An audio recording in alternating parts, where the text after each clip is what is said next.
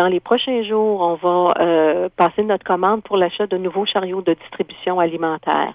Alors, de façon à s'assurer que les aliments chauds soient servis à bonne température et la même chose pour les aliments qui doivent être servis froids.